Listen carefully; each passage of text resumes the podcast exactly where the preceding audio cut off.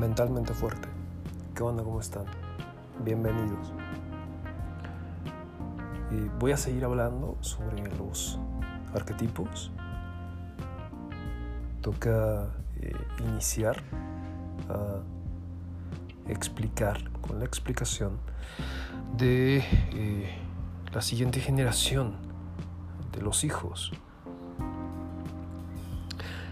Acá este tema es bien, bien interesante porque sucede en todas las familias, hay hijos que son bien recibidos y hay hijos que son rechazados.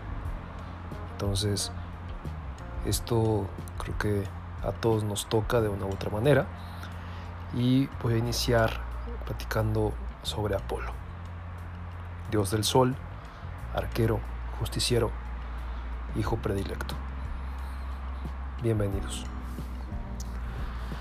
Eh, cualquier tipo de belleza, cualquier arte, música, poesía, juventud, cordura y moderación, todas estas cualidades o características están representadas en Apolo. Todo lo que conlleva la ley, el orden, todo lo que, eh, lo que es mental, estructurado, todo lo que lleva mesura, representa a Apolo. Apolo también rechaza aquello que se le acerca demasiado. Él no suele involucrarse en las cosas, tampoco mucho con las personas. No anda fusionando miradas. Tampoco es alguien tampoco es un arquetipo que esté interesado en esta como embriaguez, digámoslo así, un tanto mística, a diferencia de algunos de sus hermanos. Entonces, pues, esta generación de los hijos, hijos de Zeus, eh, Zeus y esta representación del patriarcado, de, estos, eh, de esta expectativa, de hombres mentales, emocionalmente distantes, con claridad en objetivos. Pues Zeus en, sus hijos espera esto mismo, espera como mini Zeus, ¿no? Espera puros juniors. Entonces, este, hace estas dos categorías, hijos que se parecen a él o que tienen cualidades que para él son valiosas, y los otros hijos que no tienen esas cualidades. Entonces hay hijos aceptados y hay hijos rechazados. Y el patriarcado es exactamente esto mismo con los hombres. Eh, Apolo y Hermes son hijos eh, aceptados por Zeus. Son cualidades masculinas que el patriarcado celebra. Esta distancia emocional una actividad mental profunda, palabras, negociaciones, comercio, evitar enfrentamientos físicos. Las peleas para estos arquetipos son innecesarias, peleas físicas. Habrá que negociar o entrar en debates, pero desde la mente y las palabras, desde la inteligencia. Y entonces eh, Zeus celebra y festeja estas cualidades de Apolo y también de Hermes, pero bueno, de Hermes hablaré la siguiente semana. Y rechaza a dos de sus otros hijos, a Ares, que es el dios de la guerra, y lo rechaza por esto mismo, porque Ares, su sentido de vida es ir a la batalla, es meterse en pleitos, en guerras, emocionalmente suele ser muy temperamental, iracundo, tiene, tiene como poca... Em, hace poco análisis de sus emociones, entonces a veces se desborda. Y Hefesto, que es el dios de la forja, que a pesar de que Hefesto este, tiene una cualidad muy muy linda de, de transformar, de crear, de hacer cosas bellas, para como trabaja con las manos, como trabaja con el cuerpo, para eso este, no se necesita tanto trabajo intelectual, entonces tampoco es como muy estratega y por eso Zeus lo rechaza. Porque se expresan más con el cuerpo que con la mente. Son más manuales que mentales y están muy motivados por sus emociones. Entonces cuando un hombre está muy motivado por sus emociones, de repente no, no, no hace buenas estrategias. Decide basado en sus emociones. Y entonces estas son cualidades que el patriarcado no, pues del todo no reconoce. ¿no? Eh, tanto Ares, dios de la guerra, como Hefesto, dios de la forja, son ambos hijos de, de Hera, la esposa legítima de Zeus. Y Hera es una madre infravalorada, enojada e impotente. Y es muy interesante cómo los hijos del matrimonio de Zeus son los, son los hijos a los que él rechaza. Sacan hijo, ¿no? Porque Apolo, Hermes y Dionisios, que ahorita voy a hablar de él, son, no son hijos de la esposa de Zeus, no son hijos de Hera. Pero son hijos que sí tienen las cualidades que Zeus espera. Entonces, para no confundirnos mucho con la información, está Apolo y Hermes, que son hijos reconocidos, aceptados, y están Ares y Hefestos, que son hijos, hijos rechazados. Y está Dionisios, que Dionisios es un hijo ambivalente, o sea, la, relación que Zeus tiene con él es ambivalente. Ahorita voy a hablar un poquito de esto porque le voy a dedicar un capítulo este, eh, particular o, o, específico para él. Dionisios es este, el único que de, los hijos de Zeus que tiene una madre mortal. O sea, su mamá no era una diosa.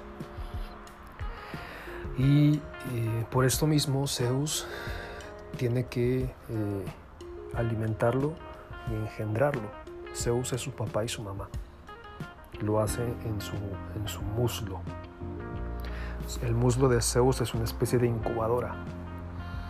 Entonces lo gesta con una mortal, pero digámoslo así, el feto termina por crecer en el muslo de Zeus.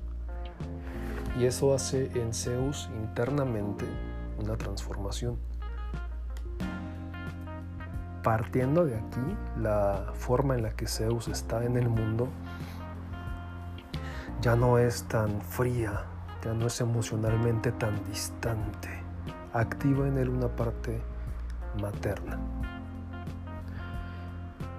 Eh, pero como era un hijo que estaba fuera del matrimonio, cuando nace, pues Zeus no, no lo educa. Entonces Dionisio, Dionisios crece cercano a las mujeres. De hecho, él está más cómodo entre las mujeres. Y eh, Zeus, durante toda la vida de Dionisio, tiene una, una relación ambivalente porque en efecto es un padre distante, pero a la vez es un padre protector. Y el patriarcado también tiene una relación muy ambivalente con este arquetipo, pero jamás es indiferente. Entonces, eh, un, un, hombre que tiene este arquetipo muy presente, los otros hombres que son más, digamos, como Zeus, como Apolo, como Hermes, no lo logran leer bien les interesa, les atrae, pero con, con sus reservas. Entonces, bueno, esto es como la explicación de, de los hijos de Zeus. Y voy a empezar a hablar de, de Apolo en, cuestión de, de, estos dos hijos que son los, los bien recibidos, que es Apolo y Hermes. Como bien les platicaba, este, la, la relación que, que tiene Apolo con el mundo es eh, encarnar una, una actitud masculina que observa y actúa siempre a distancia. Por eso es un arquero. Apolo tiene esta virtud de observar a distancia y de lejos tomar el arco, la flecha y apuntar.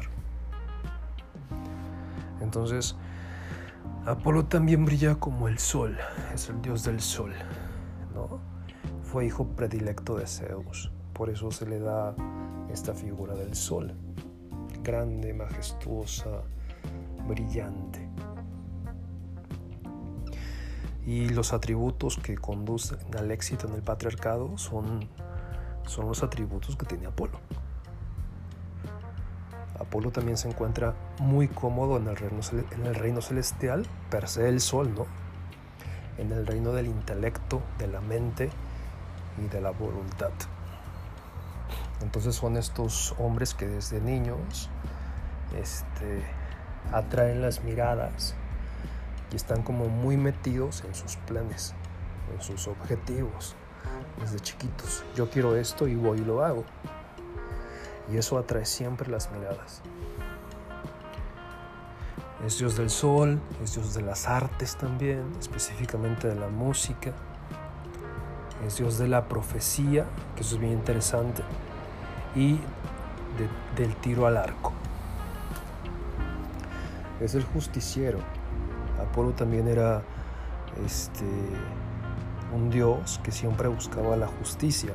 Por eso está tan interesado y tan involucrado en la ley y en el orden. Todo lo que tiene estructura es una representación de Apolo. Castigaba a los malvados. Para Apolo siempre hay luz y oscuridad. O sea, es un arquetipo que se mueve en esos dos, con esa claridad. Patrón de la medicina. Muchos médicos tienen este arquetipo muy presente, de hecho. Eh, nada en exceso. Conócete a ti mismo. Son como dos frases que pueden representar muy muy bien a, este arquetipo de Apolo. Apolo tiene una gemela que es Artemisa. Artemisa es la diosa de la casa y diosa de la luna. Uno representa lo masculino, otro representa lo femenino, pero del, mismo significado. Tanto Apolo como Artemisa cuidaban a la juventud hasta que, hasta que llegaba la madurez. Entonces, eh, eso es muy lindo porque, pues, en este mundo lo que menos se, se cuida es a la niñez y a la juventud. Al contrario. Entonces Apolo y Artemisa representan estas figuras que buscan, la, que buscan el orden y la estructura y que cuidan a la juventud hasta que la juventud ya es madura y se puede cuidar por sí misma. Fue un Dios que, realmente también en, en el amor nunca tuvo éxito per se. Como es tan estructurado, como es tan mental y emocionalmente distante, su relación con el amor y con entregarse y con soltarse, digamos, a la aventura, porque el amor es eso, pues le genera problemas. La mitología lo explica como con, este sentido en el que eh, Eros o Cupido se, vengó de Apolo por burlarse de que Eros era poco, tenía poca destreza en el arco y la flecha. Recordemos que Cupido también trae un arco y una flecha. Entonces, eh, Eros se burla de Cupido, le dice, oye, yo soy mejor que tú. Y Cupido, que representa el, amor, se venga de Eros al decir, ah, te estás burlando de mí, tú dices que, que tú eres mejor, pues yo no te voy a ayudar. Yo no voy a, a hacer mi parte para que te vaya bien en el amor. Entonces sí son estos hombres también que este, por esta frialdad emocional, ¿no? por esta estructura que a veces puede ser muy muy rígida, pues en el amor no, no, son tan bendecidos. Como les decía, eh, Apolo también representa esta divinidad de la profecía. No tanto porque sea un don suyo, sino que este, Apolo logró eh, apropiárselo. Mata a un gran, gran dragón o serpiente que se llamaba Pitón. Y a partir de ahí, este, a Apolo se le llamó Apolo el Pitio y a sus sacerdotisas, que realmente eran las que hacían las profecías, se les llamó pitonisas. Y esta capacidad que tenían estas mujeres de adivinar el futuro, Apolo siempre lo utilizaba con fines políticos. Entonces, esta no era una cualidad que él tuviera, este, digamos, de nacimiento, sino que al ser tan hábil en el arco y, en la flecha, logra matar a este gran, gran dragón o serpiente, libera a estas mujeres, a estas pitonisas, adivinadoras, y entonces partiendo de ahí él logra utilizar esto para fines políticos. Entonces por eso Apolo es un gran estratega. Un hombre con una mente apolínea es un hombre que sabe de estrategias. Más allá de la emotividad o de la, de la emocionalidad, se basa siempre en estrategias y busca relaciones por estrategias. Y eso no está ni bien ni mal, simplemente es una forma de ser. Les voy a leer un pequeño fragmento de un, poema que creo que, que aclara muy bien quién es Apolo. Refrena tu espíritu, observa el límite, odia a Ubrus, orgullo, que tus palabras sean respetuosas, teme a la autoridad, inclínate ante lo divino, no te vanaglories de la fuerza, controla a las mujeres. Sé que esta parte final, sobre todo hoy en día, a lo mejor puede generar mucho ruido, pero voy a profundizar en, a qué se refiere este poema con eso. Entonces, pues bueno, las características de este arquetipo en hombres, este arquetipo de Apolo en los hombres en el patriarcado en el que estamos, son hombres que ven con claridad este, en la lejanía, en la distancia, que apuntan a un blanco y que aciertan sin problema. Entonces son hombres que se plantean objetivos y van por ellos y los consiguen. Y si no lo consiguen, lo vuelven a intentar. O sea, no, no se detienen en eso. Valora el orden, la armonía y domina una destreza. Entonces son hombres también que, que les sienta fácil el dedicarse a un deporte, dedicarse a un arte. O sea, tienen esa disciplina. No tienen que no tiene nadie más que andar tras ellos, que anda mi gato saludando. Prefieren contemplar la superficie, tampoco les atrae mucho las profundidades. Para ellos, este, lo que está debajo de las apariencias no les interesa. Tienen una mente lógica, siempre, siempre, una mente apolínea o lógica, este, le relaciona con facilidad con una realidad objetiva. Sabe lo que quiere y este, tiene la voluntad para conseguir eso que quiere. Es como pueden observar, son cualidades que a cualquier hombre, digo, hablo específicamente de hombres, pero también mujeres, pero que a cualquier hombre le, le pueden ser muy útiles. O sea, tenemos que que ser muy claros que al final de cuentas estamos en este mundo tal cual es.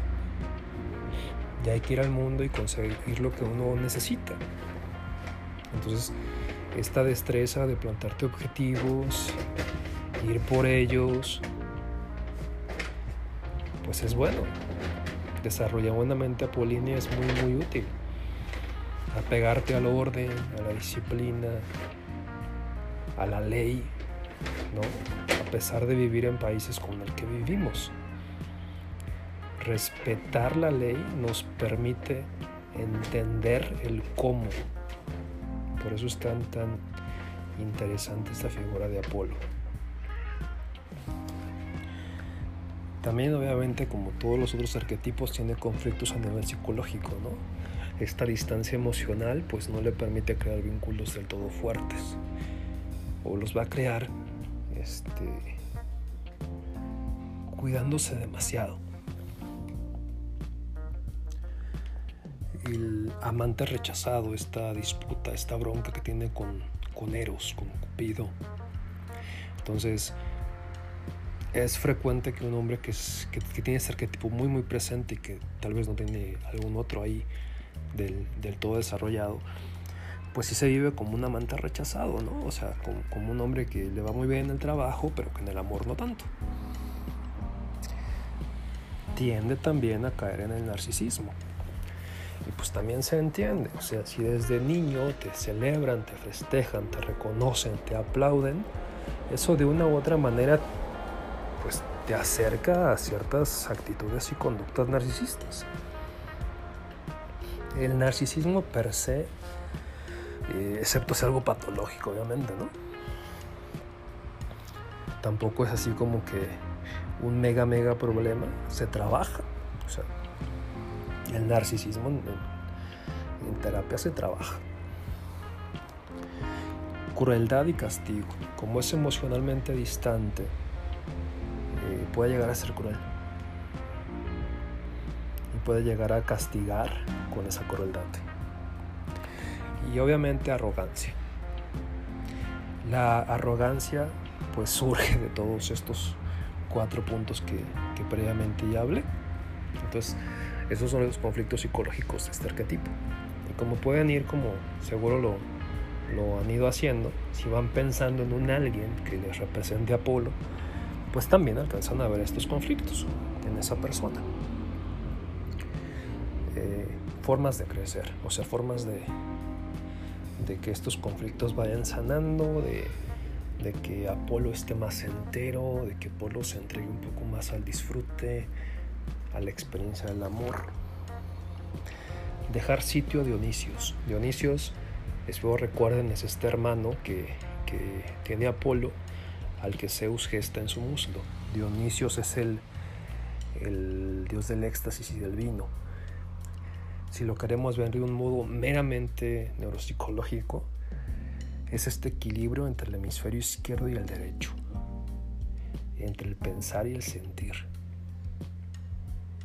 Las propuestas de psicoterapia más actuales lo que plantean es esta necesidad de, equilibrio eh, en, los hemisferios. Que haya mayor conexión entre pensar y sentir. Que no estemos tan disociados. Entonces es este equilibrio entre Dionisios, que es más sentir, y Apolo, que es más pensar. Liberar a la mujer interior. ¿Qué implica esto? Jung le llama el ánima. La visión eh, del psicoanálisis junguiano nos habla mucho de esta eh, energía, tanto masculina como femenina, que tenemos todos los seres humanos. Por el simple hecho de que todos nacemos de un papá y una mamá, de lo masculino y de lo femenino. Lo tenemos, es algo que tenemos, punto. Entonces, eh, Apolo tiene una energía masculina muy, muy fuerte. Y si logra tener mayor equilibrio en su energía este, femenina en el ánima, así le llama Jung, ánima a lo femenino y animus a lo masculino. Si logra este equilibrio, va a estar más entero.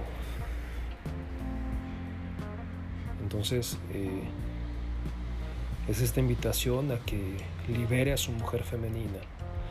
Y va muy de la mano con lo que hablaba en el poema, que al final que decía controla a las mujeres. Es al contrario. Es a tu propia mujer interior, a tu propia parte femenina, dale chance de que se exprese. Sea más cariñoso, sea más emotivo, sea más amoroso. Arriesgate a experimentarlo, ¿no? Intima más, o sea, tener, tener relaciones más íntimas, más profundas, más reales. También aprender humildad el orgullo, la arrogancia, eso es un veneno. Eh, yo a nivel persona Eh, me, gusta mucho cómo lo plantea Carlos de León, que es un psicoterapeuta transpersonal. Él, llama venenos espirituales. O sea, nuestro espíritu también se enferma. Y el orgullo, la arrogancia es un veneno.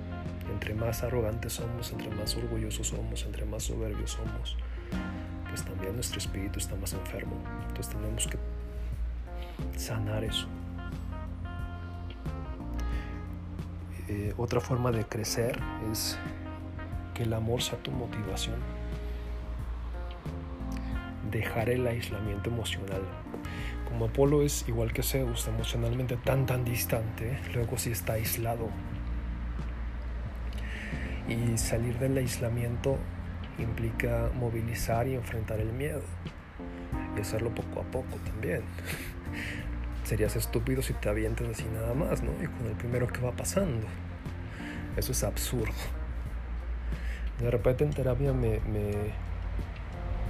he encontrado con situaciones donde se elige pareja,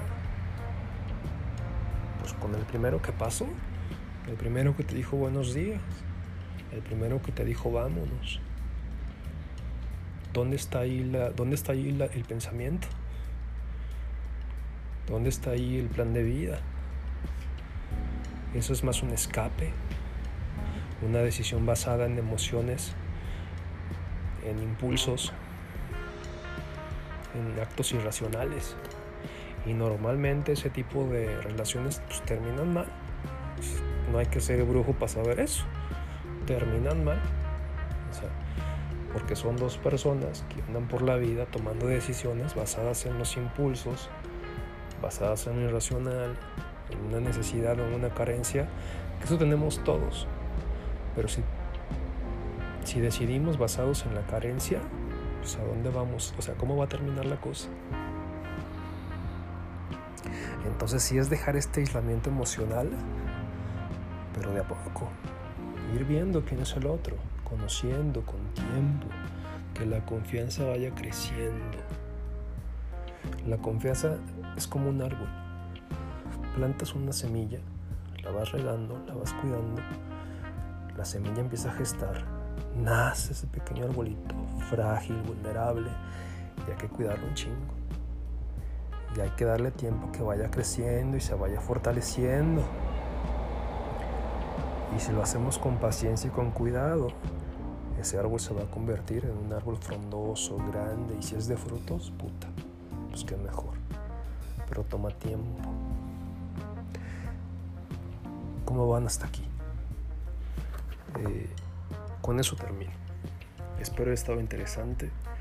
Si les agrada, porfa lo comparten. Realmente mi única intención con esto es que, que un poquito de lo que es la, la psicología desde esta visión de Jung desde esta visión más transpersonal pues llega a más oídos. Ojalá así sea y ojalá en algo el escucharlo les pueda ser eh, útil, o sea, lo puedan utilizar para algo que les, les haga bien. Les recuerdo mi página es www.sicjosedejesus.com, ahí vienen redes sociales, Instagram, Facebook. Si quieren sacar cita también pueden acercarse. Y pues gracias, nos escuchamos la siguiente.